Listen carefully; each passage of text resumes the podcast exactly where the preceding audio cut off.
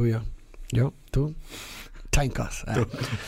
buenos días, gente. Bueno, buenos días, buenas tardes, buenas noches, gente. Gracias por escucharnos nuevamente en un episodio más de Farid y Diego. Volvimos, güey. sí, tuvimos bastante tiempo. Volvimos. Pues es que no pudimos, tuvimos de para arriba y para abajo, ¿verdad? Las últimas tres semanas tuvieron bastante, Sí, pesaditas. bastante ajetreadas. Pero bueno, ya estamos aquí de nuevo. Se vienen los Grammys. ¿Cuándo son?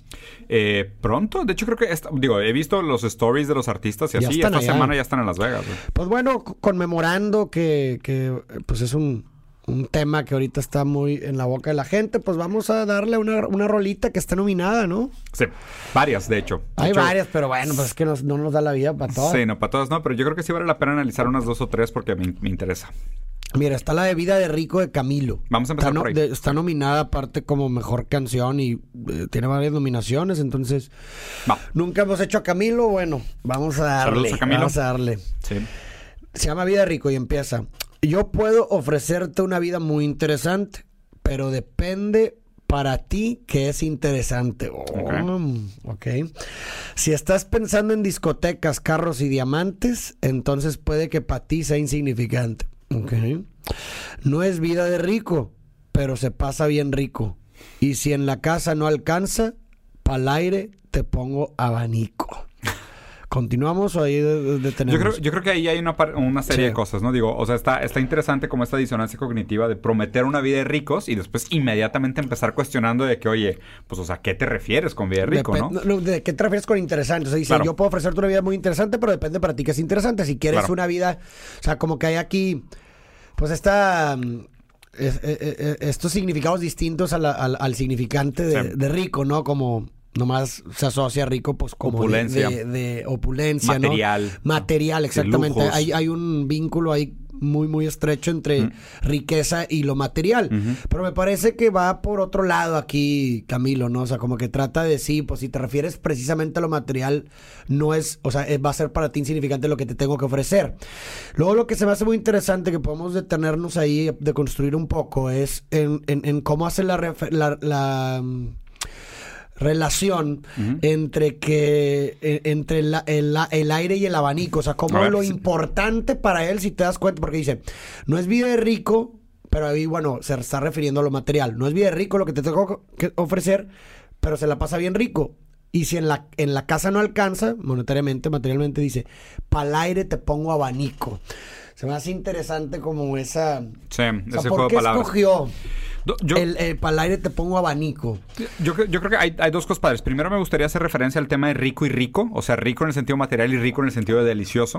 O sea, el, hizo ese juego, ¿no? De que no es bien rico, pero, se, pasa, rico. rico. Entonces está interesante cómo hace el bien rico, como diciendo de que hay otros tipos de ricuras o de riquezas, ¿no? Que, Exacto. que van más allá de lo material. Y luego está interesante porque yo lo que pensaría de este tema del aire, si te, o sea, como que falta el aire podría sentirse primero como un encierro. O sea, de faltar el aire. Y si te falta el aire o si no Yo alcanza para el aire, yo te alivio, ¿no? Sí. Pero te pongo con el abanico, como diciendo, pues hay otras maneras de aliviarte, ¿no? De, a lo mejor, a, a mí me sonó sinceramente inclusive como una referencia a la libertad, de, de, de esta apertura del aire, del aire, del abanico, que no es el aire acondicionado, Claro. encerrado, ¿sabes? Como que, el, como, que, como que está tratando de romper un poco los estereotipos de la opulencia, la riqueza normal. Correcto. Y decir que a lo mejor, pues, un- una persona rica es una persona que se la pasa rico, Sí. no necesariamente es una persona que tiene material rico, ¿no? Y digo, a mí se me hace también interesante la selección del aire, porque pues el, el aire en cierto sentido es vital, ¿no? O sea, Sí, es no te puede faltar.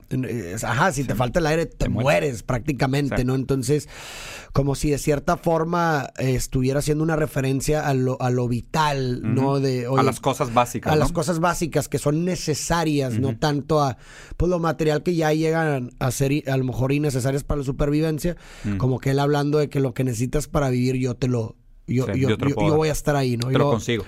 y luego dice, pa, pues va, va, dice, yo no tengo para darte ni un peso, dice, digo, lo que se me, hace interesante que una persona que esté nominada a los Grammys y que Sí. A, menos la- a lo mejor la, is- la isquera se está metiendo una lana. a, güey. men- a- a menos que, que sí, que se le estén ahí metiendo una lana. Dice, yo no tengo para darte ni un peso, pero sí puedo darte mis besos. Para sacarte yo tengo poquito, pero es gratis bailar pegadito. Güey, qué bonito. Está padre la- la- está la- muy, está muy chingón, muy buena barra. Digo, la verdad es la, que la relación entre peso y beso, ya la había escuchado bastantes veces. Ajá. Creo que es una rima ya bastante explorada en muchos sentidos, aunque es una muy buena rima, en Sí, el claro. sentido de hace, hace muy bien este Sí. juego de decir lo material Lo te lo puedo material, reemplazar claro. con lo otro material, con lo físico corporal, no con lo físico materialista. Con la ¿no? pasión, con... Y, y lo otro es de que, pues digo, no, no tengo, o sea, para pasearte, ¿qué, qué decía algo de Para sacarte yo tengo poquito. Poquito, pero Pues sí no tengo te puedo pa' dar bailar. mucho para afuera, pero, Pero puedo- te- bailar pero- Pero es pegadito. gratis bailar pegadito. Güey, qué bonito. La neta se me hace muy buena barra. es- Sí, gustó. muy padre. Lo dice, em, continúa, yo no tengo para abrirte champaña, continuando con lo que estaba diciendo previamente, Sí. pero sí cervecita en la playa, bueno, tranqui.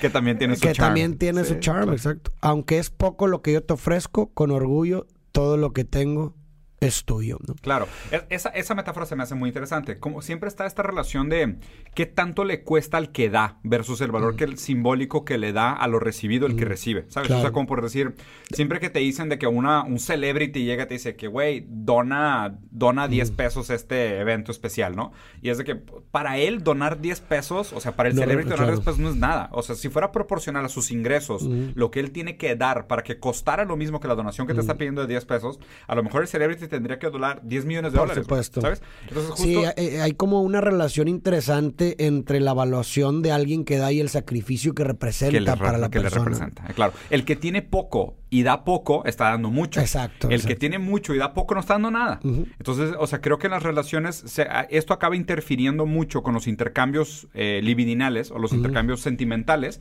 porque si una persona tiene todo y te da Un 1% de Pues no lo es que nada, güey, Aunque que, sea cabrón, más claro. de lo que Claro, todo un país tenga. Y, y obviamente lo que pasa es que la persona que recibe no solo es el valor que le da a lo que recibió, sino al sacrificio, al sacrificio que le implicó al que, al que perdió una parte de sí. exactamente. Porque es como que, oye, güey, nada más tengo un brazo, pero te daría la mitad. Es de que a la madre, güey. güey. Por ¿sabes? supuesto, es por un supuesto. chingo, ¿sabes? Definitivamente. Y de hecho te iba a decir otra. Ah, de- me, me me resonó con esto que estamos hablando. También hay un pasaje famoso, ¿no? De la Biblia, incluso. O sea, porque tengo entendido que, que Camilo y la familia de su esposa y todo así son muy, muy, Muy, devotos.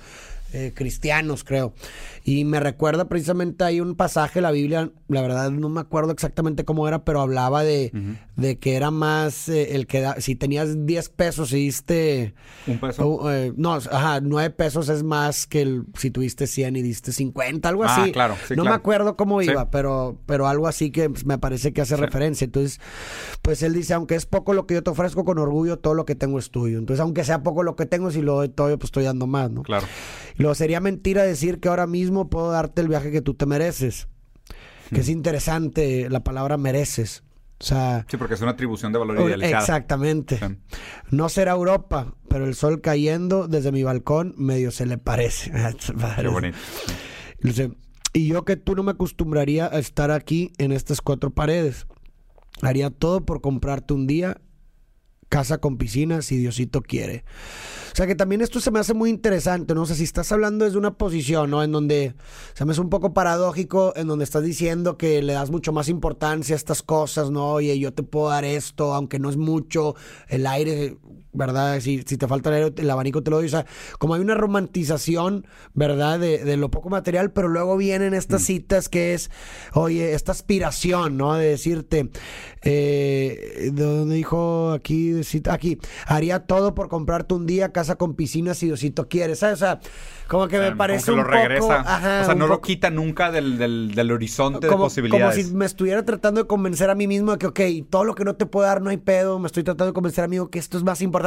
Ah, pero voy a luchar. allá vamos, ¿eh? Allá vamos. Sí, sí, es- sigue siendo la meta. Sí, sí, sigue siendo o sea, la meta. O sea, te estoy convenciendo de que ahorita no te lo puedo dar y, Y te puedo no dar algo que tiene mucho valor, ajá. pero sigue siendo la meta. No, no nada más algo que tiene mucho valor, güey. algo que tiene más valor incluso, Claro. según él. Pero qué raro porque lo otro sigue siendo la meta. Ajá, exactamente. Sí, es está como- extraño, güey. Está medio contradictorio. Eh, muy- pero eso no lo ves muy reflejado a veces como que, que, la- que las personas tendemos como que romantizar un poco de que La no, pobreza. pues, Sí, en y- general. Y, nuestra, y la, O la escasez. y- ajá, nuestra La normalidad. A lo mejor eh, un, un, un terreno A que a lo mejor te gustaría estar en el B, pero dices, no, pues aquí estoy contento, ¿no? Y pues tengo lo necesario y no sé qué, pero dentro o implícitamente dentro de ti es de que no, pues como le hago para llegar allá. No sé si me explico, güey. Tengo un análisis, pero me quiero esperar al final de la canción, porque quiero ver si quiero ver si la postura se, se permanece o no, pero tengo, o sea, tengo una tesis de por qué pasa esto. O sea, por qué existe, porque me parece realmente una contradicción dentro de la Por letra. supuesto. O sea, sí Pero me yo no parece creo medio que a lo mejor contradictorio. no se esté dando cuenta, güey. No sé, Eh, me quiero esperar para ver. A ver, dale. Bueno, dice,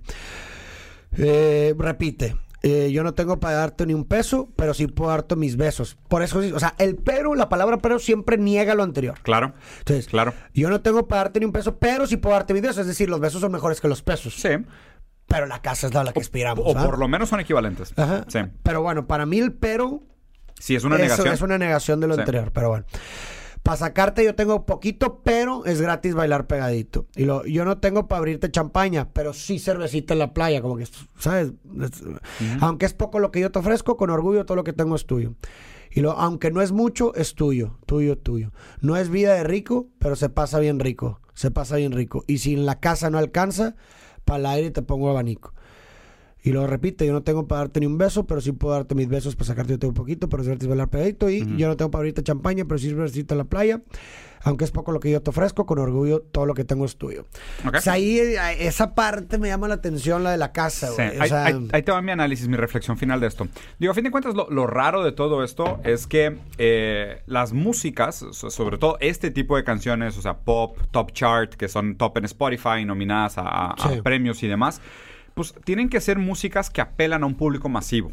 por- ok. ajá, sí, claro. Tú no, o sea, no puedes quitar cuál es la motivación del creador y separar la motivación del creador del objeto creado. Claro. Entonces, lo que estoy tratando de contextualizar con este comentario es, probablemente en la mente del artista, que, que- que tal vez, la verdad es que desconozco la, la historia personal de Camilo, pero lo estoy haciendo como un comentario general, universal, que tal Mm. vez tiene algo de lo particular, pero también quiero, o sea, quiero pensar en un universal. Vamos a pensarlo así. El artista al momento de crear, seguramente reflexiona la vida desde su fenomenología, o sea, desde su experiencia del mundo. Que él tal vez fue una persona que en su momento estuvo enamorado y prometió cosas, pero tuvo que intercambiar sus promesas y sus grandes Claro. aspiraciones por lo que le era posible, ¿no? Entonces, estos probablemente son sentimientos verídicos, reales, que en algún momento sí existieron en el artista.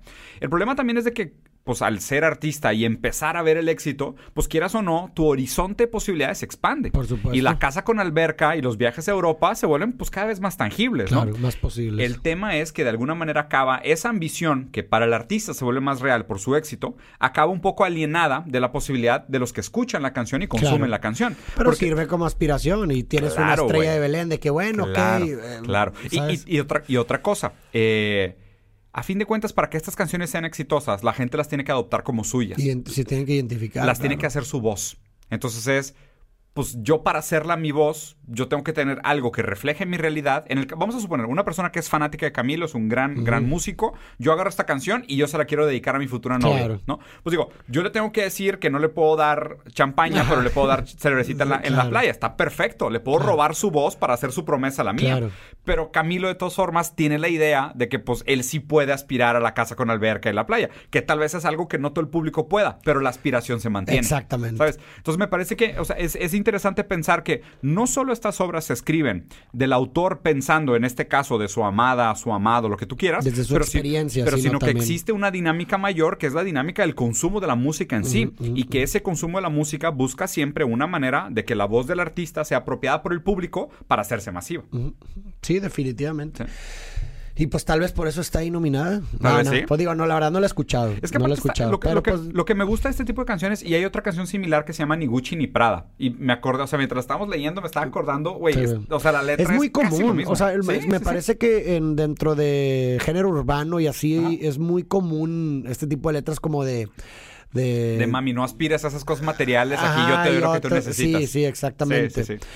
Que bueno, pues interesante, güey. sí, es, es, Buena es canción. interesante. Está Buena bueno. canción. O sea, me gustaron un par de barras. Creo que tiene una- un par de cosas este, bien articuladas, bonitas. O sea, creo que la metáfora está del aire y libertad. Como que hay algo por ahí que está, Claro. que está cool, ¿no? También sentirte como prisionero de la opulencia o prisionero de la riqueza. Y muchas veces, pues, es una buena caminada por la Pues playa. Es que sí, sí tiene pues un accesible para digo, todos. Si lo ves desde esa forma, sí tiene un sentido ahorita que mencionas lo de la libertad, porque de cierta forma, cuando tú le das mucho, o sea, proporcional al el valor que le das a, cos- a objetos o materiales externos a ti, es proporcional también el- la prisión que, o lo esclavo que te vuelves a ellos, güey. Ya. No, y muchas veces lo interesante es que muchas cuestiones materiales y más ahorita tienen un, un ¿cómo se llama? Cuando una duración. Claro, una vigencia una muy vigencia corta. muy corta, güey. Buen punto, güey. ¿Sabes? Ahorita más que nunca. Claro.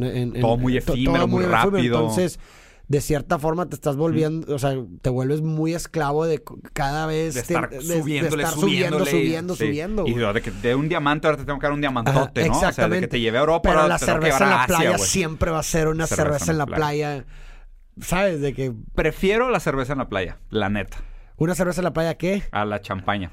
Eh, bueno, a mí nunca me gustó la chagamba. Nunca me Digo, gusta. está bien de en Y tampoco me gusta mucho así como que el... Lo mamón. O sea, como sí, que Es más, o sea, mm, creo que, digo, pocas veces me ha tocado estar en alguna mesa o algo así en donde piensa, pero sí, güey, siento ansiedad de pena, ¿sabes? ¿De verdad? De que me voy al baño o algo así, no sé, no güey. tuyo. porque ya ves que cuando alguien Pero una chelita en la playa, Eso una, sí, una cubeta de chelas en No, la playa, es de que. "Eh, pásame una. Sí, porque ya es que cuando pides una champaña como que tienden a hacer mucho pedo, ¿no? Sí. Empiezan a Sí, poner de que luces para que todo el mundo los viera. Que eso también se me hace muy interesante de la gente, o sea, te das cuenta y siendo la champaña también un poco, pues no sé, un gusto que no... Adquirido. Sí. Y, ajá, o sea, no creo que te, o sea, no te gusta el sabor, te gusta lo que representa pedir la champaña, yo, creo. Yo estoy sincero, o sea, yo, o sea, la época que tuve de, de alto mamo- ma- mamonaje gastronómico, o sea, que se iba a muchos restaurantes así, sí le agarré gustito a la champaña. No siempre caras, eso, eso sí es un gran problema que la gente tiene desasociado. O sea, por ejemplo, Brasil tiene una producción muy grande de prosecos, ¿no? O sea, porque champaña es, de- es denominación origen de Francia, ¿no? Sí. Pero hay otras versiones del mismo producto que se hacen en Italia y en otros países del mundo, pero no pueden llamarse champaña. O sea, porque el, el, el método champanoir es solo de Francia, ¿no? O sea, como el Sí, es como tequila. el tequila, El tequila y el whisky, El por ejemplo. O el no, sake, que sí. tienen como denominación de origen muy bien marcado Sí. y demás. Y el caso es que, o sea, la verdad es que sí hay vinos espumantes muy buenos, o sea, que tienen un buen perlar, que tienen Claro. buen sabor y son muy baratos, güey. Tiene nada que ver. Yo creo que sí, de- estoy de acuerdo contigo que en la cultura mainstream secuestró la champaña Por supuesto. y la transformó porque, a ver, en un objeto puramente identitario. Exactamente, o sea, estoy de acuerdo contigo que puede haber muchas bebidas que te gusten, pero también, a ver, no, hay, no me parece que hay ni siquiera una representación simbólica o asociación simbólica de, de estar en un antro y pedir una champaña. ¿Por qué pedirías en un antro Sí, una güey. champaña, güey? Sí, solo para presumir. Ajá, O sea, solo si para no ser es notado. para Sí, claro. eso, güey. Yo, yo concuerdo contigo. Ok, En- oye, estás festejando algo, una boda o algo así, ok, tiene más Vale, sentido. año nuevo. El contexto tiene mucho güey. más sentido de que pidas una champaña, pero en un antro... Sí, un jueves. ¿Por qué que, pedirías una champaña, güey? Es jueves, güey. Es como que mañana Sí, hay cosas sí, que ah, hacer. Exactamente, Sí. pero pues claro. bueno, pues que Pues es, bueno. es interesante. Nos quedamos con la chelita en la playa mejor. Yo me quedo con la chelita en la playa. Muy bien. Gracias a todos. Espero les haya gustado. Recuerden aprovechando, dejen su comentario, píquenle like, píquenle subscribe. Ayúdenos a compartir el video que nos ayuda mucho con el algoritmo. Y nos vemos muy pronto acá, Farid y Diego, su podcast sobre review de músicas y temas existenciales de construccionistas y complicados. Nos vemos pronto.